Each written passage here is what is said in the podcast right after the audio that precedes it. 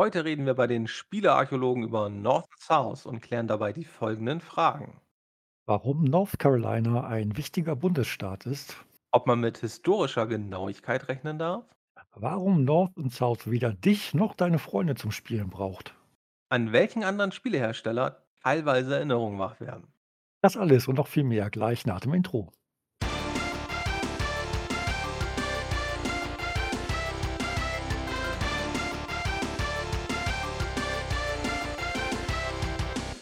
Wie eben schon gehört im Intro, geht es heute um North and South und mit mir ist hier der Archäologe Fjalk. Moin Fjalk. Hallo, hallo. Wenn man über North and South spricht, kannst du mir, die Frage kommt dir vielleicht bekannt vor, kannst du mir vielleicht sagen, was ist denn das für ein Spiel? So in grob 30 Sekunden. Was Und macht ich man? finde das gut, dass wir jetzt immer darauf achten, dass wir gleich am Anfang sagen, worum es geht, damit wir nicht erst eine Stunde quatschen und uns dann einfällt, dass wir die Leute mal drüber aufklären könnten, was das überhaupt für ein Spiel ist.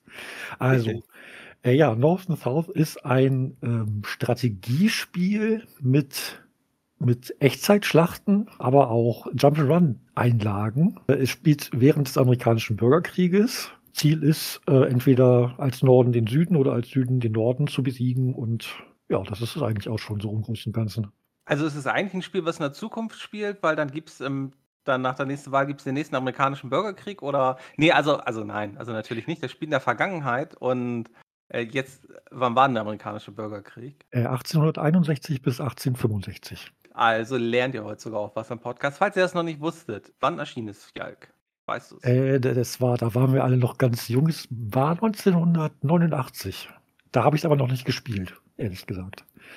Ich vermutlich auch nicht. Ich denke, es war ja damals typisch, dass man die Spiele meistens also häufig dann auch erst mal 1, 2 Jahre später irgendwie auf der Straße gefunden hat, äh, und Ja. dann auf'm Amiga eingelegt hatte und geguckt hat, was ist denn auf dieser ominösen Diskette drauf? Genau, das Spiel erschien aber 1989, wurde von Infogrames ich hoffe, ich spreche sie wahrscheinlich spreche ich sie sowieso falsch aus. Ja, wir wir haben's immer Infogrames genannt und wahrscheinlich wahrscheinlich es ist ja, glaube ich, 'ne französische Firma gewesen, also auch völlig falsch und na ja.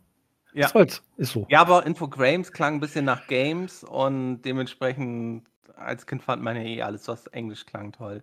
Also, es war von Infogrames, ähm, 1989 erschienen. Es gibt 2 Remakes zu dem Spiel. Eines muss so 2012 erschienen sein und eines ist 2020 erschienen von Microids beziehungsweise Astragon dann auch teilweise wohl im Vertrieb.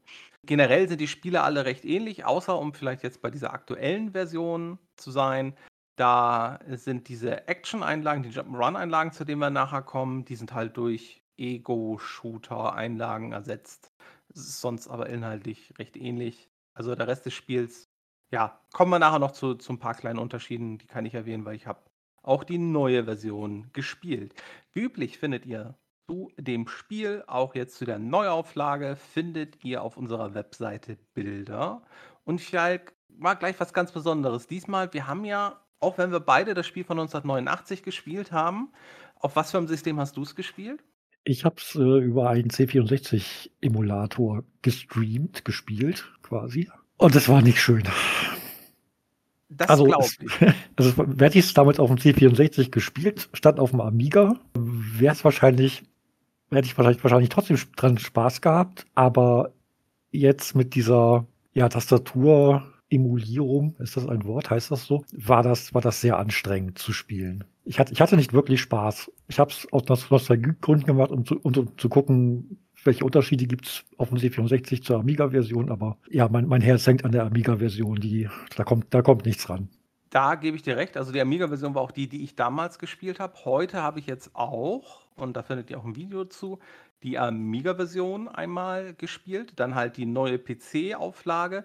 Ich habe aber auch mal vor ein paar Jahren bei Good Old Games, als ich mir nämlich, glaube ich, diese also, als die 2020er Auflage rauskam, also Neuauflage rauskam, da gab's, glaube ich, die und das alte Spiel bei Good Old Games halt für 'n für irgend 'n Rabatt und habe ich mir dann geholt und habe ich auch damals die PC-Version mal gespielt. Ui, ui, ui. Also, 1989 war der Amiga bei den Spielen dem PC doch noch 'n ganzes Stück überlegen. Also, was Grafik anging einerseits, vor allem aber auch, was den Sound anging. Oh ja, ja. Das Spiel erschien aber neben Amiga, PC, C64 auch noch auf dem Atari ST. Es gibt einen NES-Port Also es ist eigentlich recht breit erschienen damals. Das war ja auch eigentlich ganz typisch. Es gab wohl auch ein ZX Spectrum Version. Kanntest du, kanntest du jemanden, der, der so ein Gerät hatte? Nee, ein ZX Spectrum ist für mich auch eigentlich eher so ein UK-Ding. Ja. Das, hat, das hast du bei uns eigentlich nicht. Also alles, alles andere kann ich sagen, irgend, irgendwer im Umfeld hatte wenigstens eins von diesen Dingern. Aber manchmal haben wir ja so, so Sachen dann, dann, wo du denkst, was, erstens, was ist das? Und dann, wo hat man das hergekriegt? Ja, und ähm, ich habe mir auch die Testberichte dazu angeguckt und die sind eigentlich, ja, es ist so ein bisschen durchwachsen. Also die PC-Version kommt gar nicht so gut weg. Da gibt es auch nur einen Test, den ich bei Cultboy gefunden habe, in der PC Play, in der Powerplay. Da hat das Spiel 60% bekommen. Und sonst hat es, äh, das finde ich spannend, in der Powerplay für Amiga hat es auch nur 60% bekommen. Also die fanden das Spiel einfach generell nicht so gut. Die ASM oder der Amiga Joker haben aber 83 bzw. 10 von 12 Punkten vergeben. Und ja, also es ist, da waren sich die Tester manchmal nicht so, nicht, nicht so einig. Ähm, aber das war was, also warum sie sich nicht so einig waren, können wir wahrscheinlich jetzt einfach mal klären. Weil aus heutiger Sicht, also ich habe jetzt regelmäßig beim Spielen dran gedacht, es erinnert mich an ein Spiel von einer anderen Firma, von der wir letztens ein Spiel hatten. Und zwar erinnert es mich so ein bisschen an Cinemaware. Eigentlich ist das Spiel grafisch für die Zeit, also vor allem auf dem Amiga, ist es echt schön gemacht. Man hat auch teilweise wirklich echt einige Animationen, die gar nicht, also die einfach nur da sind, um schöne Animationen zu haben. Und ja, der Inhalt, also sonderlich tiefgängig ist es ja nicht es ist schon so, dass, also man, man kann ein paar Variationen reinbauen durch verschiedene Startjahre und Schwierigkeitsgrade und man kann sich optional auch noch ein paar äh, Spielmechaniken einstellen. Aber an sich ist es schon immer dasselbe in jeder Partie und die Fraktionen spielen sich gleich und ja, es ist ja, also ich verstehe diese, diese, diese mittleren Bewertungen, kann ich in dem Punkt dann auch nachvollziehen. Äh, es ist jetzt nicht, nicht wirklich der Strategiekracher. So, da gab es anderes. Eine Frage, die, die sich mir jetzt gerade gestellt hat, hast du das, als du es damals gespielt hast, hast du das vor allem gegen den Computer gespielt oder hast du es sonst immer gegen einen Kumpel gespielt? Ich hab's, also ich hab's viel mit, mit, mit äh, anderen zusammengespielt im Koop quasi, also, also nee, nicht Koop, ist ja, ist ja schon PvP gewesen. Äh, also, äh, ja, also dass, dass man zu zweit vor, vor dem Bildschirm saß und dann jeder eine Seite. Ähm, ich habe es aber auch viel gegen Computer gespielt. Ich habe es aber auch viel gegen mich selber gespielt, was man auf dem Amiga auf jeden Fall gut konnte. Dann hast du die eine Seite mit dem Joystick gespielt und die andere mit der Tastatur. Genau, genau. Aber aber bescheißt man sich dann nicht? Also, ich meine, wenn du gegen dich selbst spielst, das ist doch so, Also, ich habe Nord gegen ich Südstaaten habe ich habe versucht tatsächlich objekt also, ich habe versucht gleichwertig zu spielen. Ich habe, äh, jetzt nicht nicht eine Seite bevorzugt. Ich habe schon versucht also, ich habe dann immer immer also, die Schlachten laufen ja so ab, zwei Armeen ziehen aufeinander oder eine greift an und dann passiert ja erstmal nichts weiter, außer dass die Truppen aufs aufs Startfeld gestellt werden. Und dann habe ich eben jeden Einheitentyp erstmal aktiviert, also erstmal die Infanterie zum Beispiel, habe die aufeinander zulaufen lassen und sobald die in Feuerreichweite waren, habe ich dann beide gleichzeitig schießen lassen. Und wenn dann eine, eine Einheit aufgelöst, äh, ausgelöscht war, habe ich die dann wieder, die Überlebenden zurückgestellt, habe dann die nächste Einheitentyp, also Kavallerie zum Beispiel, genommen und habe die gegeneinander kämpfen lassen.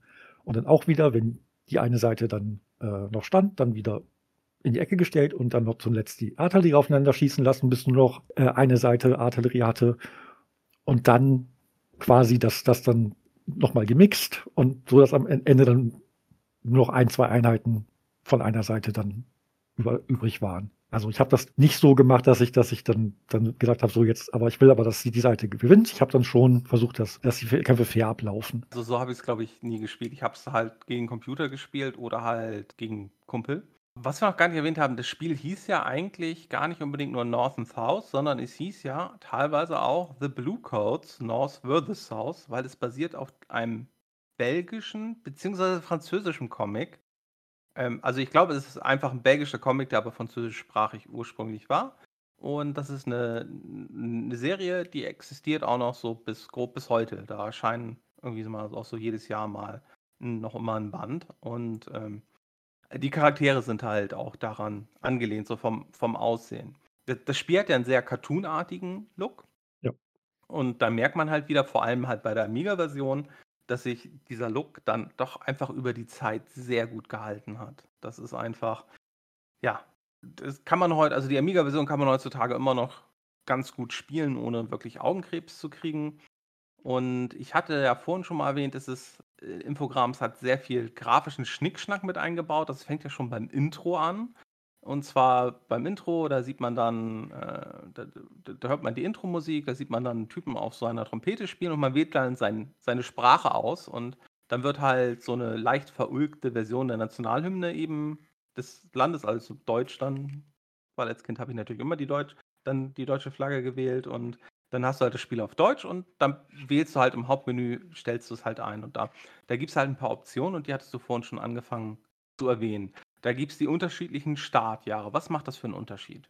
Zum einen ist dann eben, ändert sich dann die jeweilige Armeestärke, je nach Kriegsverlauf und dann eben auch, welche, welche Staaten zu welcher Fraktion gehörten und ja, solche Dinge. Also im, wenn, man, wenn man das Startjahr 19, äh, 1861 nimmt, wo der Bürgerkrieg eben losging hat, hat jede Seite zwei Armeen. Dann muss man quasi eben erstmal das Ganze aufbauen. Wenn man dann, dann 62, 63 nimmt, dann, dann hat man schon mehr Armeen auf der Karte und ja, die, der, der Frontverlauf ist nicht mehr so mittig sauber aufgeteilt wie am Anfang, sondern äh, die, die Staaten haben teilweise schon die Seite gewechselt und also wurden, beziehungsweise wurden dann von der anderen Seite übernommen. Das ändert sich mit, mit dem Startjahr, wenn man ein anderes als 1861 auswählt wählt man zum Beispiel 1864 aus, haben zum Beispiel die Nordstaaten direkt wieder einen Vorteil, weil man ja. hat, glaube ich, dann automatisch irgendwie eine Armee mehr. Man ist auch schon ein gutes Stück weiter vorgerückt, kann auch noch ein, zwei ganz nette Kolonien als nächstes, äh, Staaten, nicht Kolonien, als nächstes sozusagen äh, erobern. Also darüber kann man auch schon so ein bisschen den Schwierigkeitsgrad ändern. Dann kann man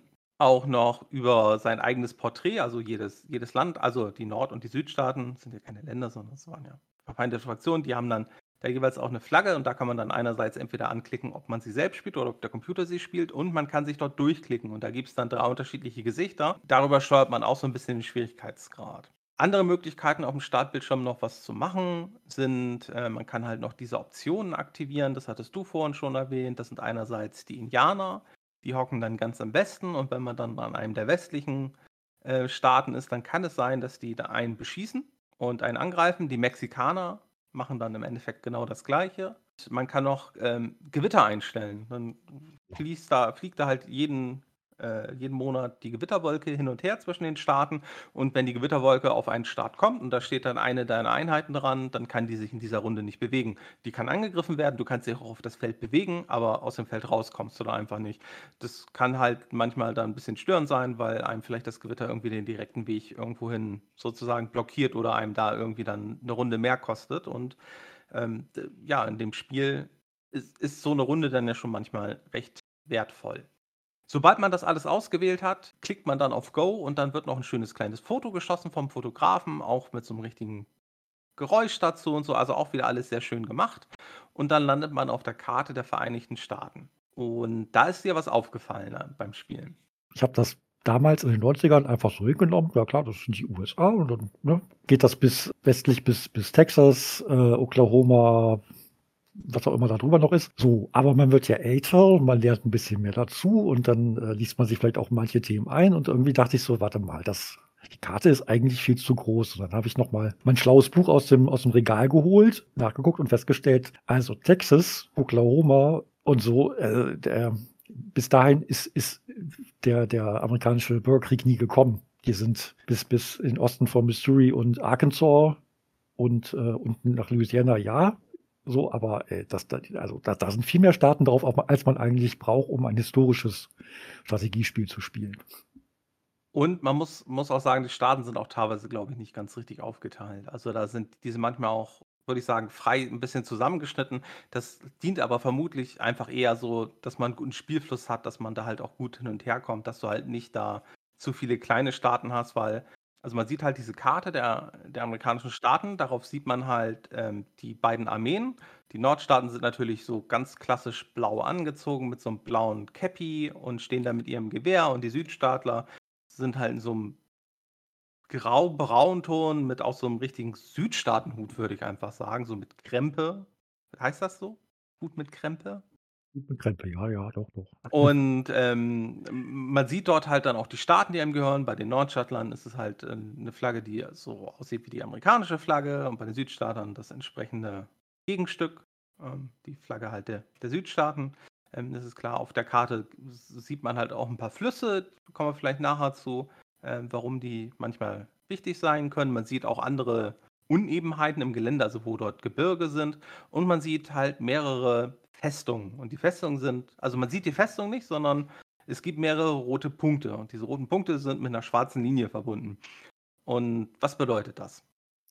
Ja, das, äh, ist das ist eigentlich ein ein ein Kernfeature. Also, die roten Punkte stehen für ja, für Festungen, aber auch Bahnhöfe. Und, äh, die schwarze Linie ist dementsprechend die diese roten Punkte verbindet sind sind, äh, Eisenbahnstrecken und über diese Eisenbahnstrecken, äh, generiert man Geld, wenn man die Strecke quasi komplett über über die verschiedenen Staaten, wo sie durchläuft ja, wenn man wenn man die eben mit den eigenen Staaten hält, dann, äh, löst man in jeder nach jeder Runde eine, ähm, ein ein einen Zug aus, der von A nach B fährt und dadurch Geld erzeugt, das man eben braucht, um neue Armeen aufzustellen. Ich muss dich, glaube ich, bei einer Stelle korrigieren. Und zwar, es müssen einem nicht alle Staaten zwischen den beiden Bahnhöfen gehören. Nicht ne, es müssen eigentlich alle gehören. Ich glaube, einer einer darf auch vom Feind gehalten werden. Und der Zug, der fährt dann halt zwischen also wenn man 2 Bahnhöfe hat, die an einen also die direkt verbunden sind, dann fährt der Zug da halt hin und her.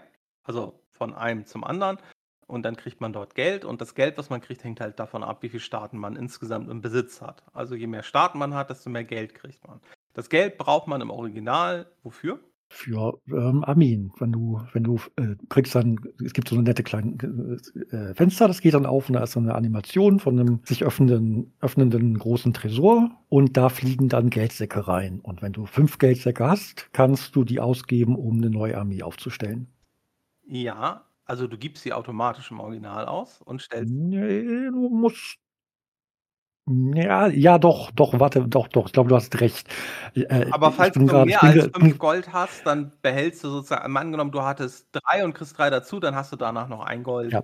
Äh, 1 Ja, ich habe ich habe nur grade an was gedacht, was ich früher immer gemacht habe. Ich habe nämlich dann irgendwann irgendwann, wenn klar war, okay, ab jetzt kann ich nur noch gewinnen, habe ich dann einfach, äh, alle Staaten voll mit meinen Armeen gestellt, sodass das kein freier Staat mehr ist. Und du brauchst einen freien Staat ohne Armee, um eine neue Armee aufz aufzustellen. Du kannst keine neue Armee auf ein Feld stellen, wo schon 'ne voll ausgerüstete Armee steht. Das das kann sein. überhaupt Äh, so so so so so tief bin ich da meistens gar nicht reingegangen. Also, ich habe es jetzt nicht noch mal probiert, aber so so war das. Also, ich war bin jetzt auch grad nicht sicher, ob ob die überhaupt ob du überhaupt keine Armee stellen darfst oder eben keine keine keine drei äh, dreistufige. Also, man kann 3 Armeen aufeinander schieben. Das ist das ist dann die größte größtmögliche Form. Wenn du nur noch nur Staaten hast, wo schon 3 stehen, dann kriegst du noch du kriegst das Geld, aber du kannst es eben nicht mehr ausgeben, weil du da keine neue Armee mehr aufstellen kannst. Aber aber bist du dann nicht schon irgendwann im Jahr 1900? Nö, nö, Ne, nö, okay, das das geht dann recht schnell. es ist ja ist ja monatsweise, also ja, also ich habe, glaube ich, früher auch sehr oft mit gegen die die leichtesten äh, leichtesten Computergegner gespielt und dann dann war das nicht so schwierig. Hi hier sieht man eigentlich ein Element. Also, du musst halt 2 dieser Bahnhöfe besitzen, die halt dann noch Festungen haben, die ja auch aneinander liegen, weil es sind halt nicht alle Bahnhöfe mit jedem anderen, sondern es gibt eine Strecke, die geht halt von Ost nach West, dann nach Süden, dann nach Osten. Also, total unlogisch an sich, aber gut, ne? Die die Strecke ist Wenn man sich das ak aktuelle, äh, Eisenbahnnetz der USA, also wenigstens für Passagier äh, Züge anguckt, dann denkt man sich auch: „Was soll denn der Quatsch?“ Das ist das ist ja auch sehr Ja, also, es könnte man vielleicht auch sagen, Ja. es ist realistisch umgesetzt, aber auf jeden Fall reicht es halt nicht nur 2 Bahnhöfe zu haben, sondern das müssen halt auch 2 benachbarte Bahnhöfe sein. Wenn dem Gegner dazwischen ein Bahnhof gehört, dann fährt Ja. da natürlich kein Zug. Und dann kriegt man kein Geld. Und das ist meiner Meinung nach 'n System, was den erfolgreichen Spieler auch einfach noch mehr bevorteilt. Das Es stimmt. ist halt so. Das. Du hast mehr Bahnhöfe und vor allem äh, dein also eins ein gängiges Spielziel von mir war es eigentlich immer, dafür zu sorgen, dass ich die äh, dass er dass ich die Bahnlinie des Gegners kaputt mache. Und damit habe ich meistens immer versucht, wenn ich ich habe sehr oft durch die Nordstaaten gespielt, ähm, da habe ich dann meistens probiert, unten den Bahnhof im Südwesten einzunehmen, also in Texas. Dann hat er da meinetwegen da ganz im Osten da noch hat er noch seinen Bahnhof, aber das bringt ihm ja nix. Dann hatte ich dann da meine Linie aufgebaut und er konnte halt keine Einheiten mehr kriegen. Ja, es ist eben auch dieses we wenn du so was machst, zwingst du den Gegner eben auch offensiv zu werden. Also man muss ja dann versuchen. Ja, wobei zumindest auf dem leichten und dem mittleren Intelligenzgrad des Gegners, ja, also das war schon immer recht willkürlich, was er gemacht Ja, hat. gegen die KI ist das noch was anderes, aber wenn du gegen menschlichen Spieler Genau, also gegen menschliche Spieler, da achtet man eigentlich auch Ja. immer drauf, dass man vielleicht auch in der Nähe seiner Festung auch irgendwo noch vielleicht eine Einheit stehen hat, damit der Gegner da vielleicht gar nicht so einfach drankommt. Es gibt aber noch ein wirklich ganz anderes spezielles Feld und kannst du mir sagen, was das mit dem auf sich hat? Ich denke, du sprichst hier von North Carolina. North Carolina hat äh, optional, kann man auch in, den, in der Start, im Startmenü einstellen, einen Hafen, wo mehr oder weniger regelmäßig ein äh, Schiff anlegt und je nachdem, welche Seite den Staat gerade im Besitz hat, kriegt man dann eben eine zusätzliche Einheit, eine, eine zusätzliche Armee. Die wird da für umsonst angelandet. Das ist immer so alle paar Runden. Ja. Das ist schon ziemlich mächtig. Also in meinen Partien, die ich jetzt gespielt hatte, habe ich eigentlich immer geguckt, dass ich North Carolina mit als erstes einnehme, damit, gar nicht unbedingt damit ich dann noch mehr Einheiten kriege, sondern einfach nur damit der Computer dann die Einheiten nicht kriegt, um mir das Leben damit leichter zu machen. Ist natürlich historisch wahrscheinlich nicht ganz korrekt, weil ich glaube, das gab es nicht, oder? Oder, oder, oder gab es irgendwie North Carolina eine Landung und, und wem der Staat gehörte, den haben die Truppen unterstützt? Das klingt doch sehr. Also historisch war es so, dass die Union eine Seeblockade im Atlantik aufgebaut hat, dass das äh, von außerhalb der, der USA bzw. der konföderierten Staaten, die konföderierten Staaten eben keine, kein, kein Nachschub oder sonstige Waren aus, aus dem Ausland kriegen konnten. Da in dem Zusammenhang gab es eben auch verschiedene Landungen der, der Nordstaaten an, an der Atlantikküste in den, in den Südstaaten. Aber ja, dass, dass da aus dem Nichts irgendwelche Hilfstruppen kamen, das, das nicht. Also es, es war wohl so, dass, dass die Union Leute, die eingewandert sind, quasi direkt von den Schiffen runter verpflichtet haben, ob die jetzt Englisch konnten oder nicht. Aber vielleicht soll das das ein bisschen simulieren. Aber dass das einfach äh, von irgendwoher irgendwelche anderen Staaten oder so äh, Armeen geschickt hätten, das gab es nicht. Aber wenn man, wenn man die Südstaaten spielt und es gehört einem North Carolina, kriegt man halt auch dann die Unterstützung. Das ist halt nicht nur für die Nordstaaten. Genau. Gut, also wir haben, wir haben diese Karte, wir haben die Karte hat halt so feste Felder, man hat halt seine Armeen und man kann seine Armeen jede Runde ein Feld bewegen, es sei denn, du hast halt dieses Wetterproblem. Dann ziehst du auf den freien Start, passiert halt nichts. Also dann gehört, also dann wechselt er zu dir rüber, gehört der Start vor dem anderen, dann wechselt er halt auch zu dir rüber. Steht da eine Einheit drauf, kommt ein Kampf und da kommen wir gleich zu. Es gibt ja, wir hatten ja schon über diese Züge gesprochen.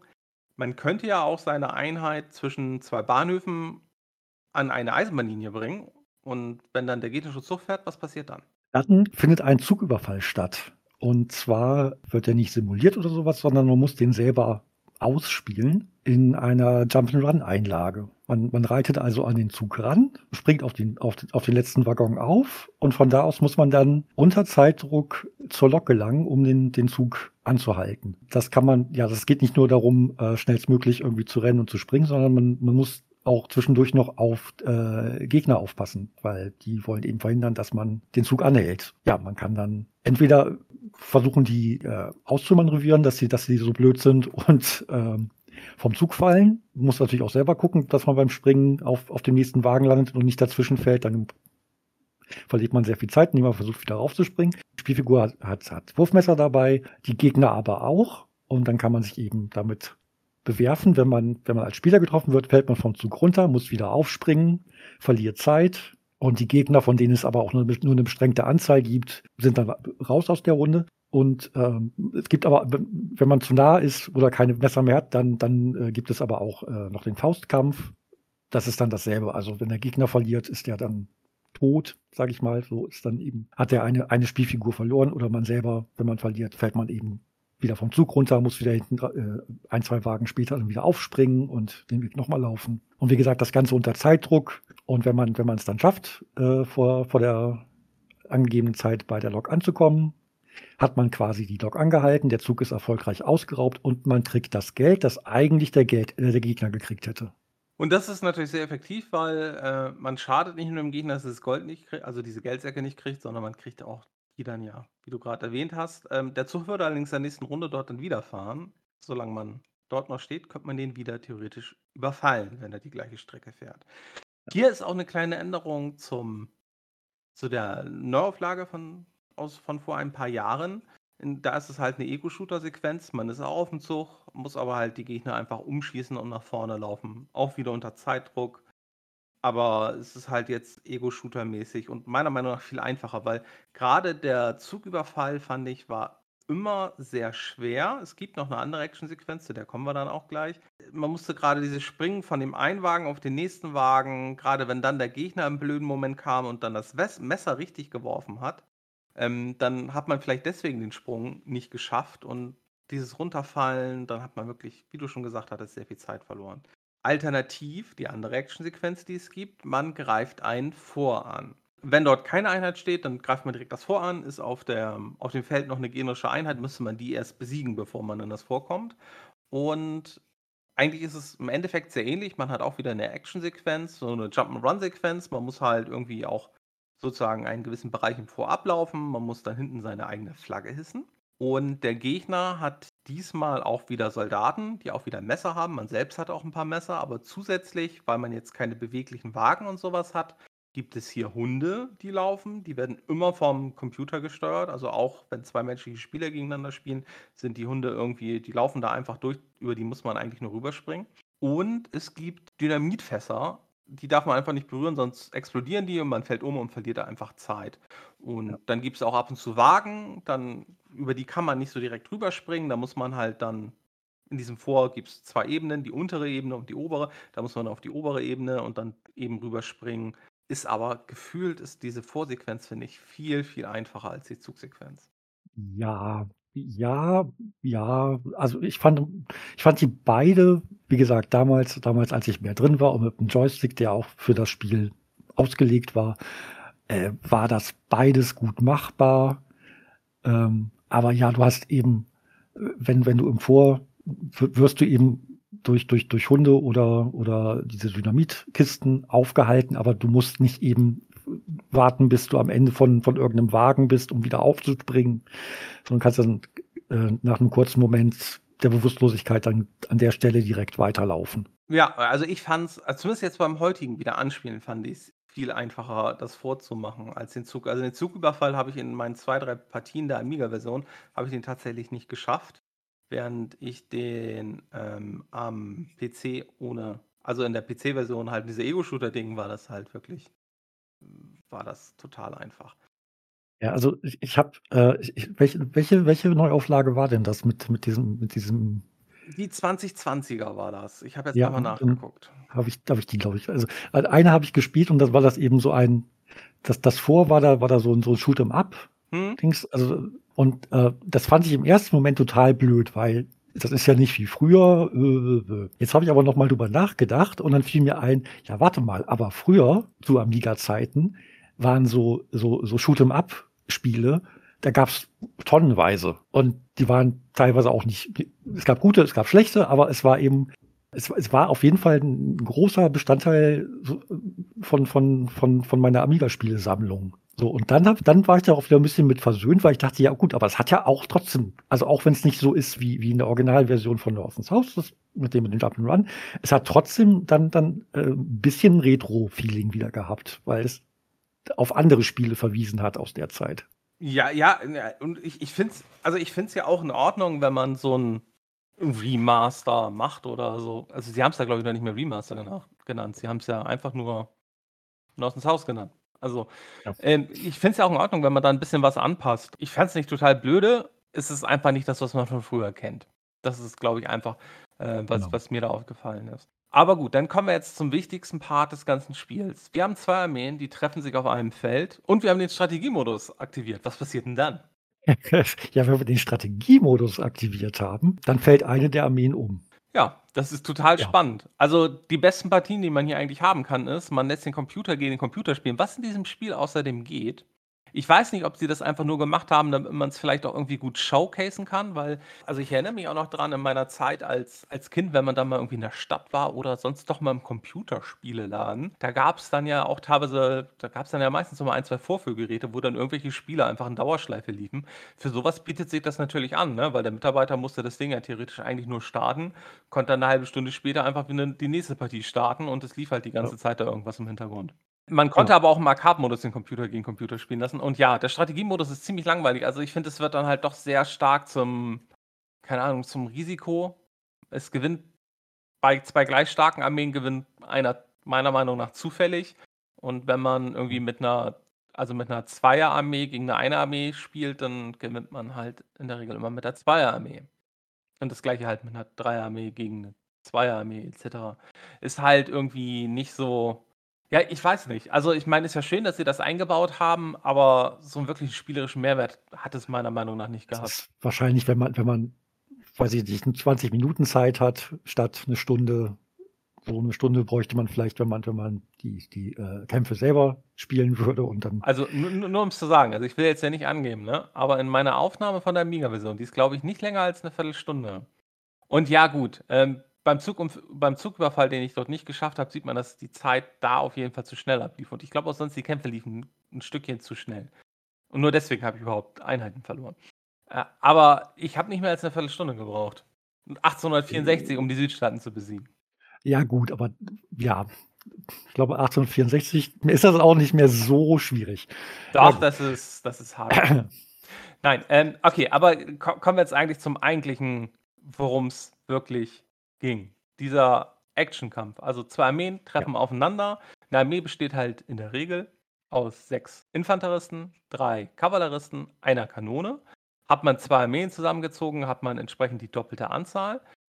Alles außer die Kanone ist aber immer nur in einfacher Stärke zeitgleich auf dem Feld. Also selbst wenn ich eine Dreier-Armee habe, die voll ist, habe ich nicht dann 18 Infanteristen gleichzeitig, sondern ich habe halt sechs Infanteristen. Wenn die dann irgendwann alle tot sind, würden nochmal sechs Infanteristen nachkommen und dann später nochmal. Außerhalb bei den Kanonen hat man mehrere Armeen zusammengezogen, hat man dann auch entsprechend die Anzahl der Kanonen dieser Armeen auf dem Schlachtfeld.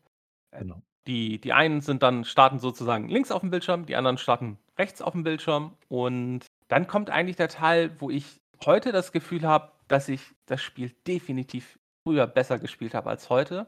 Und zwar ist es halt Echtzeit, was dann läuft. Der Computer schafft es teilweise ziemlich gut, gleichzeitig mehrere Sachen zu machen. Also man muss, so, man muss wissen, es gibt so ein paar, paar Spezialitäten.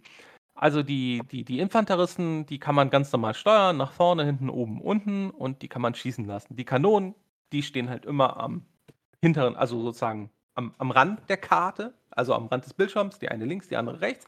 Die kann man nur nach oben, unten bewegen und schießen lassen. Und da kann man halt beim Schießen bestimmen, wie stark man schießt. Und je nachdem, wie stark man schießt, desto weiter fliegt halt die Kugel.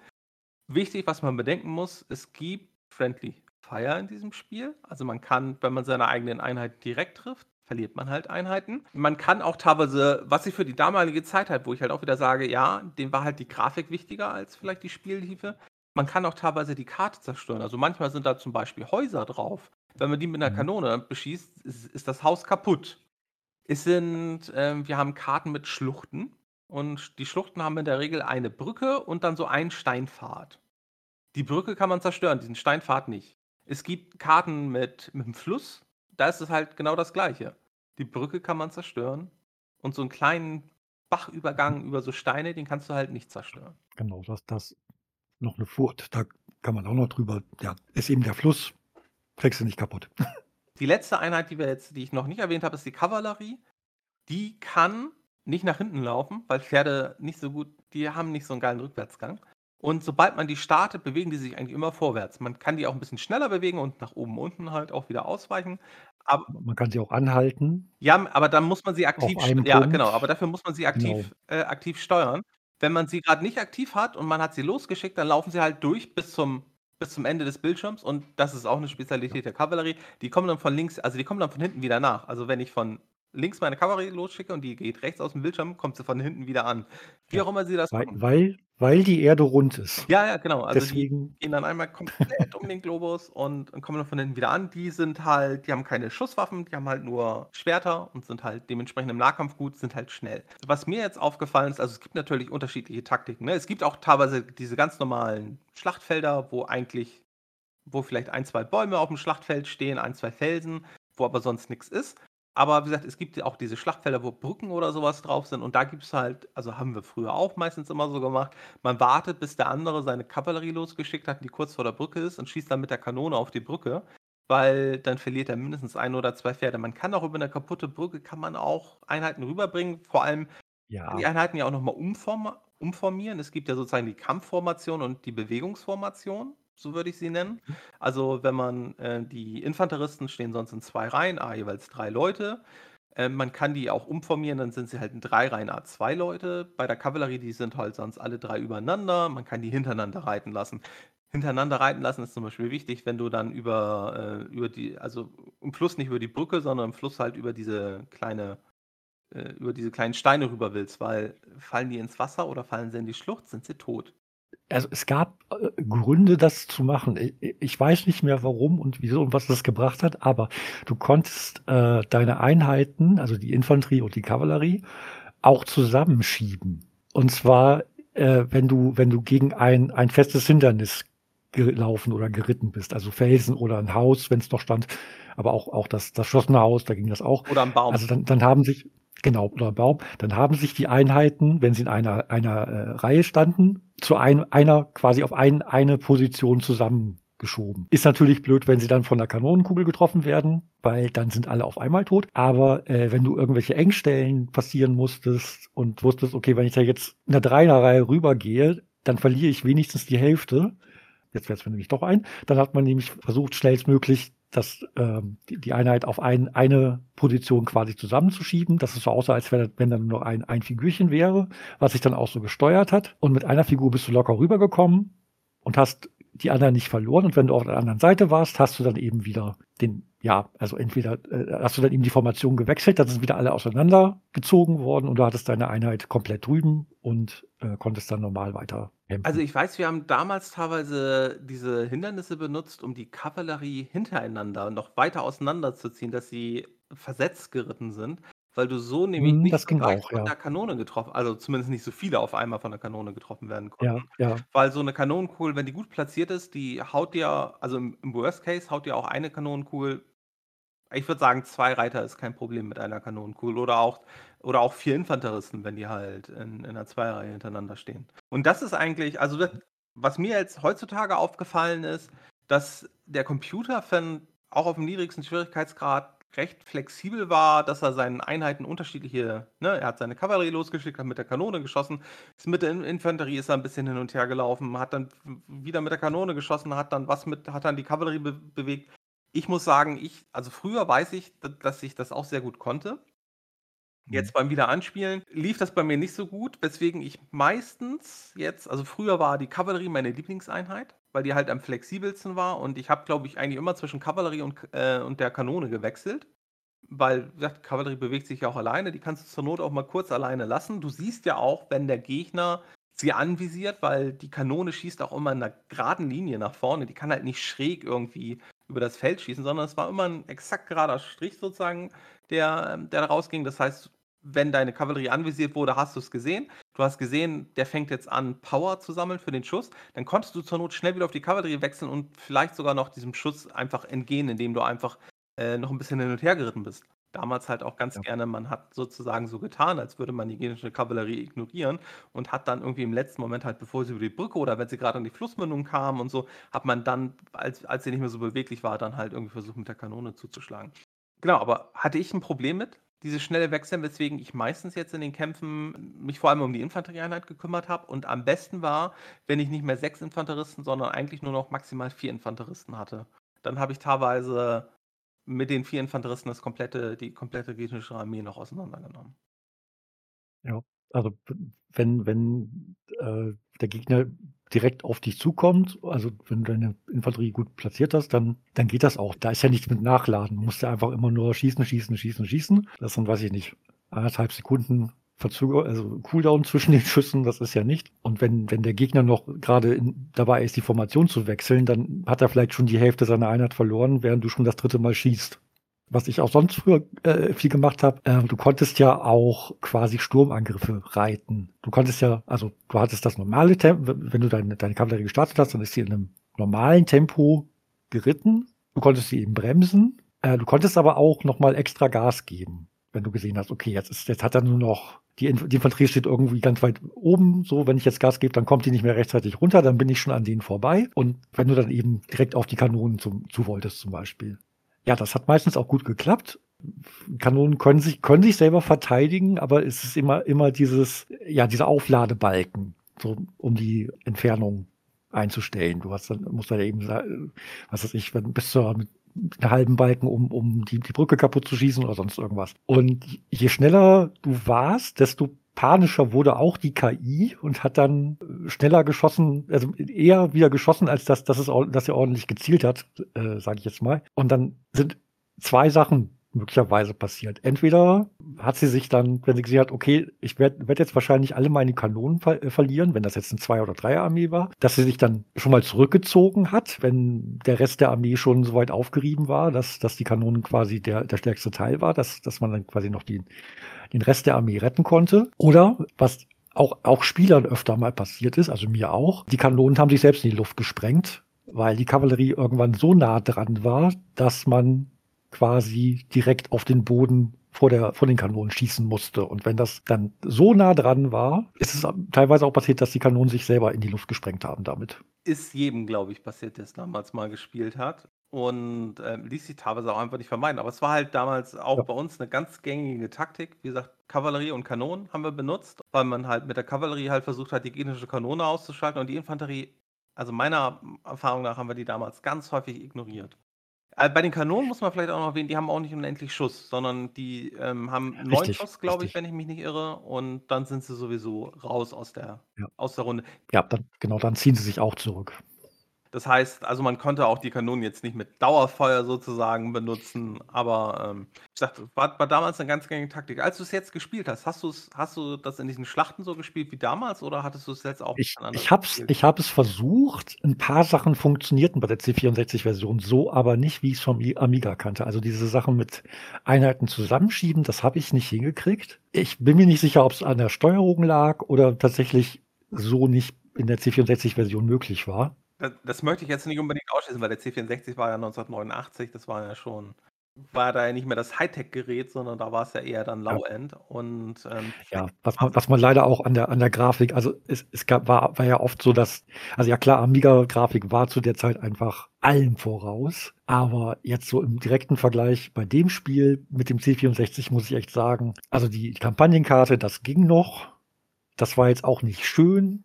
Die Auflösung war einfach nicht so gut wie auf dem Amiga. Aber man hat schon gesehen, es ist dasselbe Spiel. Auf den Schlachtfeldkarten habe ich gedacht, das ist, also, nee, das, das ist, das, das ist alles nicht, das, das, nee, das kann nicht wahr sein. Also die, die Soldaten sahen, waren alle schwarze Strichmännchen quasi, weder grau noch blau. Du konntest erkennen, welche Einheit was sein soll, aber ja, es gab keine, es war eben alles in schwarz. So, es gab kein, kein, ja, die, die Einheiten waren nicht farbig und das hat einfach, das, das hat damals viel, viel äh, Atmosphäre gebracht bei auf dem Amiga, weil du war einfach, war, war, einfach, war einfach schön gemacht und auf dem C64 war das jetzt einfach, wo ich dachte, nee, das, äh, komm, wir bringen es hinter uns, aber schön ist was anderes. Ja, der Amiga hatte da definitiv die größere Farbpalette, auch die PC-Version. Ich glaube, das war eine EGA-Version und ich glaube, da, da passte einfach, das passte einfach von den Farben nicht was, ja. sie da, was sie da eigentlich haben wollten. Und dementsprechend sahen die Versionen einfach nicht ja, aber, aber selbst, selbst auf dem C64 hättest du graue oder blaue Strichmännchen machen ja, können. Ja, aber vielleicht, also, also da kann es halt auch schon sein, dass es irgendwelche Limitationen oder es war einfach nur, keine Ahnung, sie wollten halt nicht, vielleicht auch einfach nicht so viel Geld in die Umsetzung geben. Ähm, das, das, weiß man nicht. Äh, ich habe ich hab ja versucht, ich versuche ja eigentlich immer bei, bei jeder Folge auch ähm, also versuchen wir eigentlich immer auch irgendwie vielleicht Interviews oder so mit den Entwicklern von damals zu finden, ist natürlich bei so alten Spielen doch immer schon recht, recht schwer. Und ich habe zwar einiges zu Nossens Haus gefunden, aber das ging um irgendeine Country-Band aus den USA, aus dem Mittleren Westen, glaube ich. Also äh, hat, also war jetzt nicht hilfreich in der, äh, in der Informationsfindung. Also wie gesagt, damals war das ja eigentlich der, der Hauptteil des Spiels und Meiner Meinung also also natürlich, also die Zugüberfälle und auch die Vorangriffe waren waren natürlich auch gerade, wenn man gegen Kumpels gespielt hat. Ähm, oder in meinem Fall, ich habe es ja auch Ach ja, das haben wir das haben wir gar nicht gesagt. Wenn man wenn man gegen einen menschlichen Spieler gespielt hat, dann hat der die die Züge und Forts verteidigt. Also, der hatte dann fünf Spielfiguren, die er dann frei einsetzen konnte und sagen konnte: „Okay, jetzt jetzt jetzt schicke ich den hole ich den nächsten“ und Und und idealerweise halt setzte man die beim Zug halt immer ein, wenn der andere gleich springen musste und dann wenn man dann nämlich im Ja. richtigen Moment das Messer geworfen hat, dann hast du ihn im. Flug, glaube ich, sogar auch getroffen. Ja, ja, Dann genau. fällt Im der andere Flug und immer ist vom so Zug runter. Und also, wenn das einer beherrscht hat, dann brauchtest du den Zugangriff, den Überfall eigentlich nicht machen. Ja. Bei den Vorsachen sah es immer noch, fand ich, 'n bisschen anders aus, weil wenn da beide Spieler ungefähr gleich gut waren, dann dann konnte man's immer halt man man konnte es schaffen. Da ja, ja schon. Also, da auch da gab's aber gemeine Stellen. Also, wie beim Zug gab's auch im Vor äh, die du die du teilweise nehmen musstest, wenn der Weg verbaut war. Und wenn da da oben dann dein Gegenspieler mit 'ner Figur stand, konnte der dich immer schon boxen, wenn du noch nicht richtig von der Leiter runter warst. Also, es gab so 'n paar Stellen, da bist du wenn dich da einer erwischt hat, dann dann bist du einfach nicht mehr weitergekommen. Da konnt da musstest du das aufgeben. Ja, und damals hatten wir ja Zeit, so was dann auszuprobieren und zu lernen, wie man sich da Ja. Genau. Ähm, ja, ähm, wie gesagt, das aber ich glaube, zu den Schlachten ja, man muss das einfach gesehen haben. Es war halt das war halt meiner Meinung nach der Hauptteil des Ja. Spiels. Ähm, Ja. äh Und die waren die waren auch schön inszeniert. Also, auch diese diese Krater, die die Kanonenkugeln gemacht haben und dass man die Brücken und und teilweise dann irgendwelche Dekogebäude zerschießen konnte. Das hat jetzt Genau, man für die Schlacht ja. nur teilweise was gebracht. Also, die Brücke schon natürlich, das war dann eben ein Weg, der leichte Weg für die gegnerische Armee zerstört, für einen selber aber auch. Ja, und musste man dann auf die andere Seite, hatte man vielleicht auch 'n Problem, weil musste man mit seinen mit seinen 6 Infanteristen über diesen schmalen Pfad, über die Schlucht kanntest du also, wenn die in der normalen Formation liefen, die kamen nicht alle heil rüber. Also, da musste man dann immer mit Schwund rechnen und wenn der Gegner dann vielleicht clever verteidigte, wurd's dann halt schwer. Und schwimmen konnten die auch nicht. Also Ne, das konnten sie auch nicht. Also, das war, ähm Wenn einer in 'n Fluss gefallen ist, war der auch weg. Die Verluste, die man also, mal angenommen, wir haben jetzt 'ne Schlacht geschlagen und wir haben gewonnen und wir haben 2 Infanteristen und unsere Kanone verloren, dann war halt diese Armee hatte danach dann halt auch nicht mehr die Infanteristen, die gestorben sind und die Kato und die Kanone. Was halt eventuell in der nächsten Schlacht schwerer dann wurde. Aber du konntest ja immer noch die angeschlagene Armee mit 'ner neuen Armee zusammenlegen. Dann hatte die neue Armee 'n bisschen Verstärkung und und deine deine angeschlagene Armee war nicht mehr die leichte Beute für für für den Gegner. Ja, oder man guckte, dass man zum Beispiel vielleicht im Hinterland guckte, ob da noch vielleicht irgendwelche uneroberte Gebiete sind, also, Gebiete, die noch keiner Fraktion zugewiesen sind, die man vielleicht einfach mit so 'ner angeschlagenen Armee einfach ablaufen konnte, um einfach seine Genau. ja, mehr Staaten unterm eigenen Hut zu haben, um einfach dann von seinem Zug mehr Gold zu bekommen. Generell war's aber also, wenn ich mich jetzt so richtig erinnere, war's häufig halt 'n Spiel, was grade wenn man's gegen Bekannte gespielt hat, also, gegen menschliche Spieler wenn die Spieler nicht gleich stark waren, dann waren die Partien auch häufig schnell vorbei. Weil wenn der eine besser war und du gewinnst die ersten 2 Schlachten, die ja in der Regel, sagen wir, in der 2. Runde vielleicht stattfinden, vielleicht je Mhm. nachdem, je nach Jahr et cetera, vielleicht sogar auch schon, ähm, in der 1. Runde, dann, äh, ja, dann dann ist es schon richtig also, ne, wenn du die Also ersten beiden Schlachten gewinnst und du vielleicht nicht nur mit einem Infanteristen gewinnst, sondern ah, selbst dann hast du halt viel mehr Einheiten als der Gegner und kannst halt, äh, Staaten erobern wie blöd. Also, wir wir haben das früher oft so gemacht also, jeder hatte so seine seine eigene Strategie nach 'n paar Spielen, dass man also, der eine hat dann eher verteidigt, äh, während 'ner Schlacht oder so. Und, äh, da das das ging auch teilweise dann, dass man eben wusste: „Okay, der ist aber wenn ich wenn ich jetzt den angreife ich bin zwar im Angriff eigentlich geschickter mit 'm Joystick, aber der kann kann total gut mit seinen Kanonen verteidigen, weil er das geübt hat oder so.“ Es hat sich teilweise wieder ausgeglichen. Ähm, wir haben aber auch eigene Regeln teilweise uns ausgedacht, damit damit beide äh, Spaß dran haben, sodass wir zum Beispiel gesagt haben: „Okay, diese Eisenbahnlinien, die die oben beziehungsweise ganz unten lang führen, äh, von von West nach Ost, äh, gibt's ja 2, äh, für bei jeder Fraktion. Die werden die die greif also, da greifen wir nicht die Forts an. Mhm. Die nehmen wir dem anderen nicht weg. Flugüberfälle okay, aber w wir lassen auf jeden Fall diese diese Bahnlinien des anderen, die lassen wir intakt. So, und wir kämpfen nur um wir kämpfen nur um diese Nord-Süd-Verbindung. So, dass das, äh, eben jeder trotzdem noch jede Runde 'n bisschen Geld gekriegt hat, dass dass er weiterhin Armeen aufstellen konnte.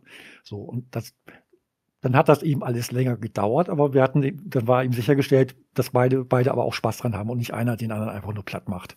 Ja, also, wenn ich mich richtig erinnere, habe ich sogar damals mit 'n paar Nachbarn ich glaube, wir haben sogar auch ein zweimal so 'ne Art Turnier gespielt. Da haben wir halt sozusagen, da waren wir, sagen wir, sagen wir, wir waren zu viert. Da haben wir halt zu Beginn dann gegeneinander gespielt, eins gegen eins, und die Gewinner haben halt gegeneinander gespielt danach und die Verlierer. Mhm. Und eine, Mhm. es war halt ein Spiel, also wie gesagt, äh, also äh, ja, es war halt ein Spiel, was, was vor allem von der Grafik, äh, ich meine, das ist halt auch, also für mich ist es auch halt Amiga, ne? Also gerade diese gezeigt, also diese 2D-Pixel-Grafik, die ähm, ist halt Sinn, also ist halt ja perfekt auf dem Amiga Ja. durchgekommen. Und, Ja. ähm, und auch dieses Schlachten-Intro, also wenn, wenn eine Armee die andere Armee angreift, dann hast du halt auch so ein kurzes Bild, wo du dann halt die angreifende Armee siehst. Sagen wir jetzt, die Südstaaten greifen an. Dann siehst du halt da den Anführer, der schreit seine Jungs an und du, über ihn fliegt eine Kanonenkugel rüber. Du kriegst auch noch so einen kleinen Sound dazu und es ist halt, es ist halt schön animiert. Genau, Und Und dann, und dann, und dann die Kanonenflügel fliegt dann quasi auf die andere Seite und dann das letzte, was du siehst, ist eben die, die gegnerische Armee, wo der, wo der gegnerische An Anführer genau dasselbe macht wie sein Gegenüber. Genau, die schicken dann ihr Kanonenfutter nach vorne und äh, warten dann hin. Und das ist halt, das, das, das war halt, wie gesagt, also grafisch, grafisch toll und deswegen, also es ist bei mir halt so gewesen wie ähm, beim, beim Spielen wie bei ähm, Defender of the Crown, dass das Spiel nicht Mhm. sonderlich tiefgängig ist, wenn du es einmal durchschaut hast. Ja. Das, das, also es lag vermutlich auch am Alter und der fehlenden Erfahrung.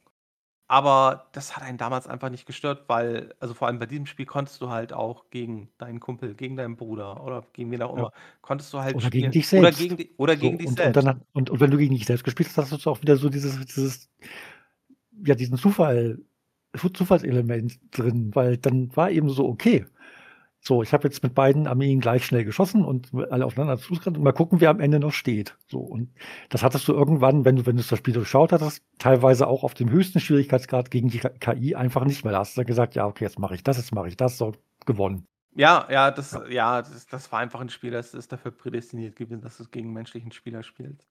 Eine Sache ist mir aber noch aufgefallen, die habe ich bei uns im Dokument gar nicht, gar nicht erwähnt. Mit diesen Geldsäcken, in dem Original war es ja so, du hast fünf Geldsäcke, du kriegst eine Armee.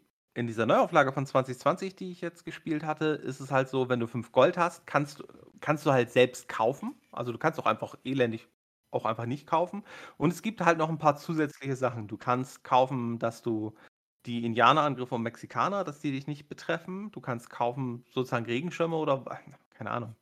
Ob das Regen. Also auf jeden Fall, du kannst auf jeden Fall auch einen Gegenstand kaufen, dann sind deine Armeen nicht mehr von diesem Gewitter betroffen. Auch so eine kleine Erweiterung fand ich eigentlich ganz nett. Sonst hält sich das Spiel halt, natürlich ist es jetzt, sind es jetzt 3D-Charaktere etc., hält sich aber halt vom grafischen Stil halt äh, auch sehr an den Comic und dementsprechend äh, hat man halt äh, einen ähnlichen Look halt, ein bisschen moderner. Eine Sache, die mir damals gar nicht aufgefallen war, die mir jetzt auch in keinem Test aufgefallen war, was aber zu der Zeit damals auch, glaube ich, nicht so gang und gäbe war, das Spiel ist ja auch irgendwie so ein bisschen, also das Spiel stellt den Krieg jetzt sehr verharmlosend dar. Ich, ich weiß nicht, was es damals für eine Freigabe hatte, aber es wurde ja in den ganzen Zeitschriften getestet, obwohl du die toten Soldaten und die toten Pferde und die kaputten Kanonen auf dem Schlachtfeld gesehen hast. Also ich habe jetzt nicht gesehen, dass es irgendwie indiziert war oder irgendwie eine besonders hohe Altersfreigabe hatte, was vermutlich an diesem Cartoon-Look lag. Was mir aus heutiger Sicht viel mehr aufgefallen ist, also ne, die Indianer und die Mexikaner, also wie die dargestellt werden, ne, dass die einfach nur irgendwie Ja, einen, ja, ja. ärgern wollen und nur Ja, und der, der Mexikaner, der, der Mexikaner, der die ganze Zeit da unten in der Ecke schläft mit seinem Sombrero ins Gesicht gezogen und irgendwann steht er mal auf und schmeißt eine Bombe. Ja, ja, genau. Oder der der Indianer, der dann, dann losreitet unter wildem Geheul und dann siehst du unter dem Berg nur noch irgendwelche Rauchzeichen aufstehen und da kommt der Tomahawk angeflogen. Ja, der, ja, das ist schon sehr. Aber wie gesagt, das ist eben aus diesem Cartoon heraus. Und, und, und ich glaube, das war auch was, wo man sich damals zumindest auch einfach keine Gedanken drum gemacht hat. Nein. Also, weil, Nein. ich meine, die gleichen Diskussionen gibt es ja auch ein paar Jahre später dann um Colonization. Auch, auch schon bei Civilization gibt es die teilweise, aber vor allem bei Colonization gibt es ja auch dann die Darstellung der, der Indianervölker im Spiel, dass die ja auch jetzt ja sehr, sehr, sehr flach und eindimensional ist. Aber Das ist aber, das ist aber bei den europäischen Nationen da genauso, finde ich. Also, das ist jetzt so, wenn, wenn da, wenn, sollte das bei den, bei den äh, Indianerstämmen so sein, dann ist es aber bei den Franzosen, Holländern, äh, Fra äh, Niederländern und Spaniern genauso. Und vom, von, dem, von dem König, für den man da unterwegs ist, wollen wir mal gar nicht reden. Der sieht ja sowieso aus wie 200 Jahre erfolgreichem Inzest. Ja, der König ist der Beste bei Colonization. Ein, zwei Kleinigkeiten hätte ich, glaube ich, noch. Und dann sind wir aber auch, glaube ich, gleich durch, weil ich glaube, wir haben fast alles zu diesem Spiel, Spiel erzählt. Also bei uns auf der Webseite findet ihr neben Bildern aus den unterschiedlichen Versionen auch natürlich ein Video, wo ich erfolgreich mit den Nordstaaten die total mächtigen Südstaaten besiege. Auf einem einfachen Schwierigkeitsgrad im Jahr 1864. Und äh, ein, zwei Sachen sind mir noch aufgefallen. Wie bei allen Spielen, die ich damals so gespielt habe, habe ich mir halt die Standardtaktik gewählt. Ähm, ich habe bevorzugt die Nordstaaten gespielt, auch die, manchmal die Südstaaten, weil, ne, wie gesagt, also gerade wenn man es gegen Kumpel gespielt hat, haben wir meistens irgendwie, keine Ahnung, Schnick, Schnack, Schnuck gespielt oder der eine hat in der einen Runde in der einen Partie die Nordstaaten, der andere hat in der anderen Partie die Nordstaaten gespielt. Aber eigentlich generell war meine Taktik immer gleich. Wichtigstes Ziel war eigentlich immer für mich äh, North Carolina einnehmen und dann zweitwichtigstes Ziel entweder die Bahnlinie des Gegners unterbrechen oder halt zu überfallen, damit auch, wie gesagt, also damals, ich habe es teilweise hingekriegt, aber, aber der Zugüberfall, also da war echt maximal eine 50-50-Sache für mich als Angreifer. Ich glaube sogar auch eher weniger. Ich glaube, ich brauchte immer eher so zwei bis drei Versuche.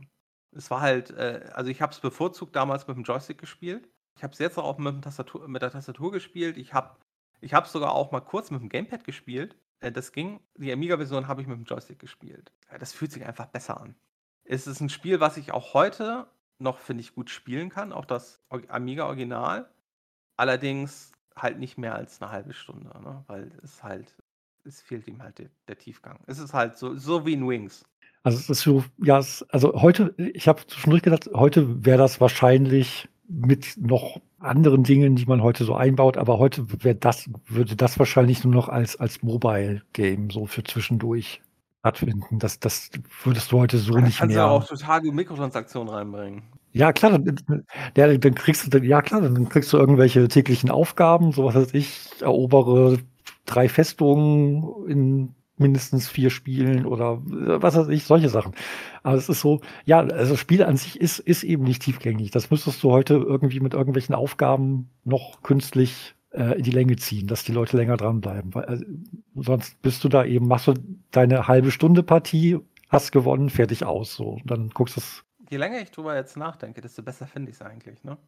Es ist einfach ein Spiel, das kannst du mal eine halbe Stunde spielen, dann packst du es weg und in ein, zwei Monaten spielst du es halt wieder eine halbe Stunde oder falls ein, selbst wenn ein Kumpel heutzutage vorbeikommt, könntest du es ja heute ganz bequem auch einfach mal eine Partie. Also sollten wir uns irgendwann mal treffen, könnten wir auch einfach direkt eine Partie in Osten South spielen. Ist halt ein Spiel, das hat eine niedrige Einstiegshürde äh, vielleicht bei der ersten Schlacht sollte man zu Beginn einmal kurz sich gucken, welche Tasten ist was, ne? Aber äh, ne, da ist man ja, ja. ganz schnell drin. Also das, das, war, das war ja auch, glaube ich, damals, weswegen ich es als Kind auch teilweise so gut fand, weil es halt ein leichter Einstieg war. Also was jetzt nicht heißt, ich habe damals auch solche Spiele wie Battle over, over Britain und so, also so Flugsimulationen habe ich damals auch gespielt und geliebt und gerne gespielt. Die, die waren ja schon ein bisschen anspruchsvoller, aber, aber so ein Spiel war, war halt was, was du echt gut am Nachmittag einfach mit dem Kumpel spielen konntest. Also, und vor allem äh, auch anspruchsvolle Spiele waren damals für, für einen Amiga ja so programmiert, dass du sie eben manche auch nur mit der Maus, aber, aber eben sobald es irgendwelche Action-Anteile hatte, wie North and South, äh, dass, dass du es mit, bequem mit, mit, der, mit dem Joystick spielen konntest. Und da hattest du eben nur ein bis zwei Tasten. Komplexität hat sich da auch einfach in, in Grenzen gehalten, weil die Eingabegeräte es einfach dann nicht hergegeben haben.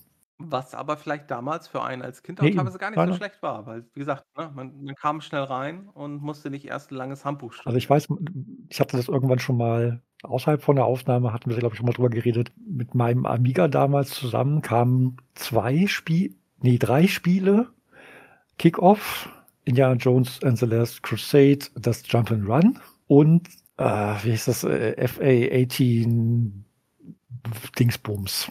Und das war ein Flugsimulator. Also der war auch echt, ja, also der war in 3D und da brauchtest du auch, auch die Tastatur für manchmal, weil da haben die zwei Knöpfe für, von, vom Joystick nicht ausgereicht. Aber auch das, da gab es kein Handbuch, da hat man sich reingefriemelt und es war dann auch nicht so kompliziert. So, da hattest du irgendwie vier, fünf Tasten, die du noch extra gebraucht hast, aber das war, das so waren, waren damals Flugsimulatoren, wenn es nicht. Also jetzt mal der, der, der Microsoft Flight Simulator jetzt mal ausgenommen von 1982 oder wann. Der war wahrscheinlich, glaube glaub ich, schon sehr viel anspruchsvoller, aber ansonsten sahen die so aus. So, dann hattest du deinen Joystick, wo die wichtigen Sachen drauf waren, Feuertaste und, und Bewegung. Und dann hattest du noch zwei, drei, vier andere Tasten, wo du irgendwelche Zusatzsachen noch machen konntest. Also es war, es war halt einfach einfacher und man kam auch ohne Handbuch teilweise gut rein.